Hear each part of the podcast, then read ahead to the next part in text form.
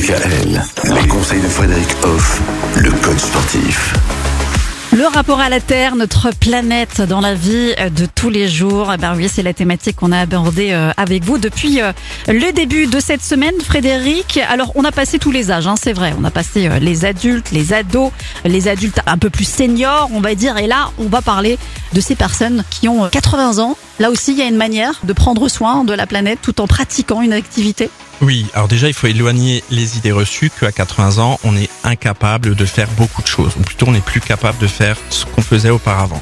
Il est vrai que physiquement, eh ben, on peut être diminué, intellectuellement aussi, puisqu'on n'a plus de source de stimulation.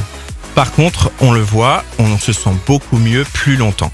Donc en fait, on parle de 80 ans, mais ça peut aller à 90 ans, voire plus haut. Je pense à la petite Marie qui a 103 ans vers ses poids là-bas et qui a une mentalité incroyable.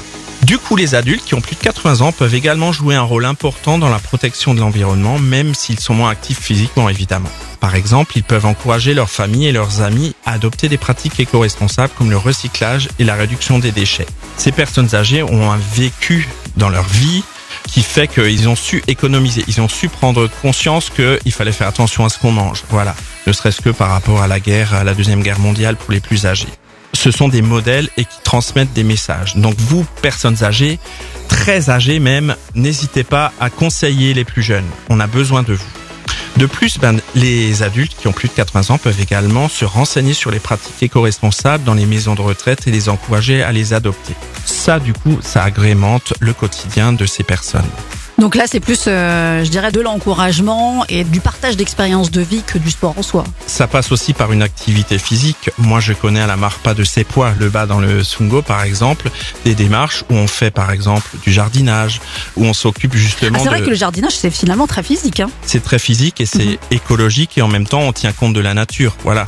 On plante des plantes, ça amène euh, un plus à la nature globale, évidemment. Eh bien, merci beaucoup Frédéric Hoff pour euh, cette belle thématique qu'on a partagée tout au long de cette semaine. Et puis, je rappelle aussi à tous nos auditeurs, auditrices, que si on a envie de prendre soin de soi, ça se passe aussi dans votre salle de sport, ma salle de sport 3.0 à Valdigofen.